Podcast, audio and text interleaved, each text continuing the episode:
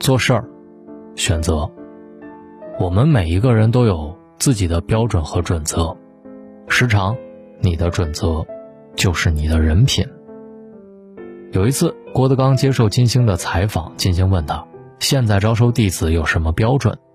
郭德纲说：“以前招收弟子主要看天赋能耐，看是不是吃相声这口饭的。”金星接着又问：“那现在呢？”郭德纲说：“现在主要看人品，因为。”能力我可以慢慢把他培养起来，但人品不好，我能怎么办？我啥辙都没有啊。越是经历过人生跌宕起伏的人，越能体会到人际交往当中人品到底有多重要。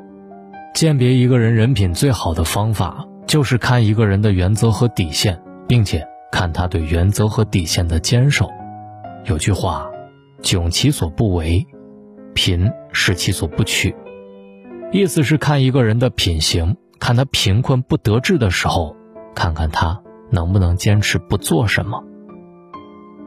一个人人品的好坏，不是看他做了多少好事，而是看他在能做坏事的时候，到底能坏到什么程度。这个坏的程度，就是他做人的底线和原则。我认识一个姐姐是律师，了解这个行业的人都知道。水有多深？看过离婚律师的人都有所了解。很多律师为了打赢官司，无所不用其极。这个行业里竞争相当激烈，但是我的这位姐姐却是个例外。不是所有案子她都接，只有合理公道的争取维护自己权益的案子，她才接。当她了解了案情的经过，如果在道德上看对方是一个人见人恨的人渣，给再多的钱。姐姐都拒之门外。曾经有些家境贫寒的老人维护自己的权益很艰难，付不起律师费，找上门来，姐姐免费给这些人打官司，伸张正义。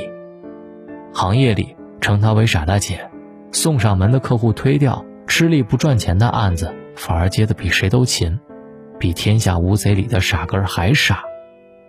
我知道，那不是他傻。而是他做人的良知底线高，这是他人格的高贵。你的原则就是你的人格，你的原则在哪里，你的人格底色就在哪里。同样，我的一个初中同学，高中毕业之后到上海去做了金融。这个同学三年的时间积累了不少财富，在家乡买了房买了车，后来想拉我特别好的朋友去上海跟他一起工作。朋友人性纯良，做事首先考虑事情到底靠不靠谱。我这个朋友所学的专业是 IT，不懂金融，所以跟老同学深入交流咨询。我不懂金融，怎么赚钱呀？万一把投资人的钱赔进去了怎么办？此时，老同学说：“赔进去就赔进去了呗，反正就是多拉客户进来，只要自己能赚不就行了？不骗他们，骗谁呀？”听完老同学分享交易内幕骗局，我这位朋友随后找人咨询了老同学所在的这家公司，还有几个案底，立马把他拉黑，从此江湖是路人。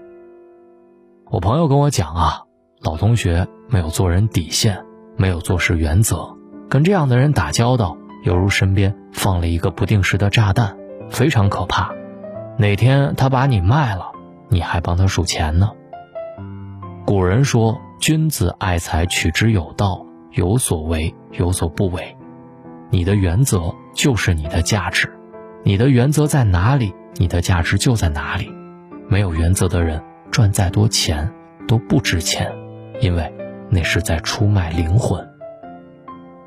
这让我想到了《红楼梦》里的王熙凤。我们不可否认，王熙凤身上确实有很多闪光点。有人称她为治世之能臣，乱世之奸雄，女曹操。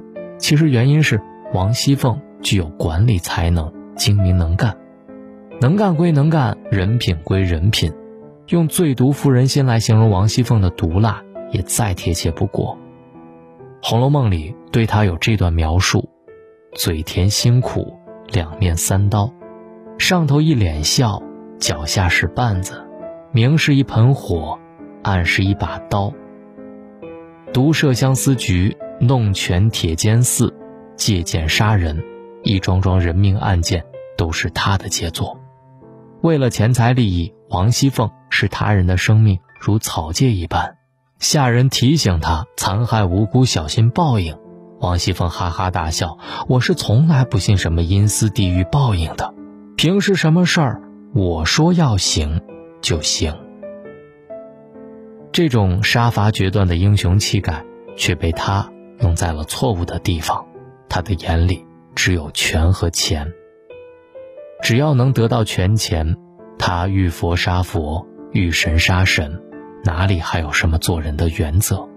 钱财就是他的原则。欲壑难填的他，是恶贯满盈。有道是：出来混，迟早还得还。苍天何曾饶过谁？金陵十二钗下场最惨的，第一个当属王熙凤，最后病死在牢狱里，被一张破草席裹着，扔在雪地的荒野郊外，哀叹。何等凄凄惨惨！一个不相信举头三尺有神明、做人没有敬畏之心、没有原则和底线的人，迟早有一天要为自己的恶行加倍买单。你的原则就是你的良知，你的原则在哪里，你的良知就在哪里。一个越没有原则底线的人，就越没有做人的良知。我。特别喜欢《长江七号》，周星驰扮演的主角教育儿子的一段特别经典的台词：“我们虽然穷，但是我们不说谎，我们不打人，不是我们的东西我们不能拿，我们好好读书，做一个对社会有用的人。君子爱财，取之有道，贫贱不能移，富贵不能淫，威武不能屈。这些几千年来传下来的圣贤之道，都是教育我们。”对原则和底线的坚守。你的原则和底线，就是你的人品的底色，是你人格的分量。人品不正的人，再成功优秀，也只是暂时的。因为有一句话叫做“德不配位，必有余殃；厚德，方能载物”。我们每个人的一生都在无时无刻的做着各种选择，比如说。参照多个网站的评分去挑选一个度假景点，选择一所适合的高校和一项感兴趣的专业，在毕业的时候考虑是否继续深造，还是踏入职场，或者在前景好、压力大的一线城市和稳定安逸的小城市之间徘徊和犹豫。我们的选择太多了，很难取舍，总是担心自己的选择不是最好的，所以总是花费很多的时间。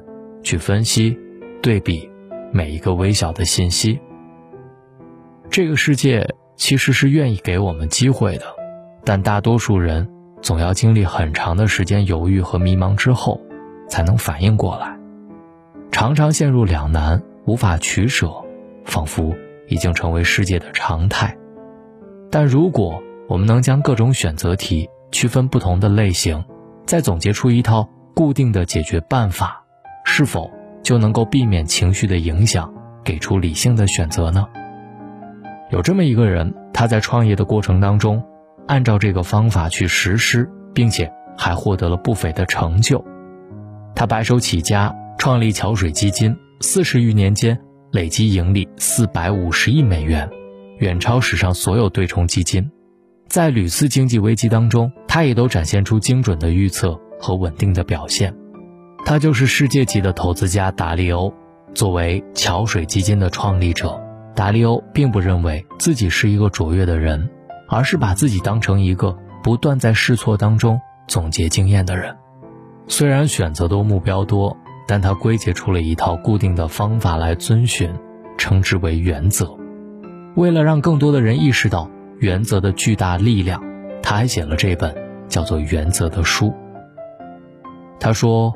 我一生中学到最重要的东西，是一种以原则为基础的生活方式，是它帮助我发现真相是什么，并据此如何行动。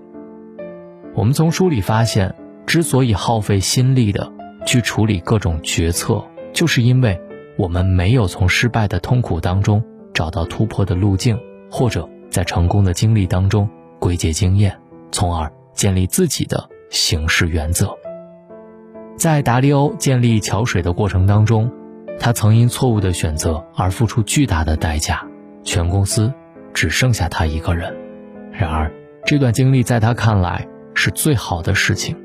他吸取教训，认清事实要从自我说服开始，原则思维也从这场打击开始慢慢萌芽。后来，一套又一套的原则积累起来，被系统的遵循，于是造就了如此非凡的桥水公司和如此成功的达利欧。听完这本书，我们会从他分享的很多为人处事的原则里，能了解什么能帮助我们更好地利用每一个小时，在每次努力当中都获取最大的收获。在面临各种各样的两难抉择时，我们能抛开内心负面的情绪，遵循理性的声音。做出正确的选择。与其说这是一本讲述原则的书，不如说它是一本知道如何获得原则并遵循原则的书。我们结合达利欧的原则，将其内化于心，用一次次行动去检验原则的正确性，并将它贯彻到底，不断成长，不断进化，方能走向成功。今天，大龙的读书会一起来探寻原则背后的巨大力量。如果加入大龙的读书会，你就可以听到这本书的完整解读。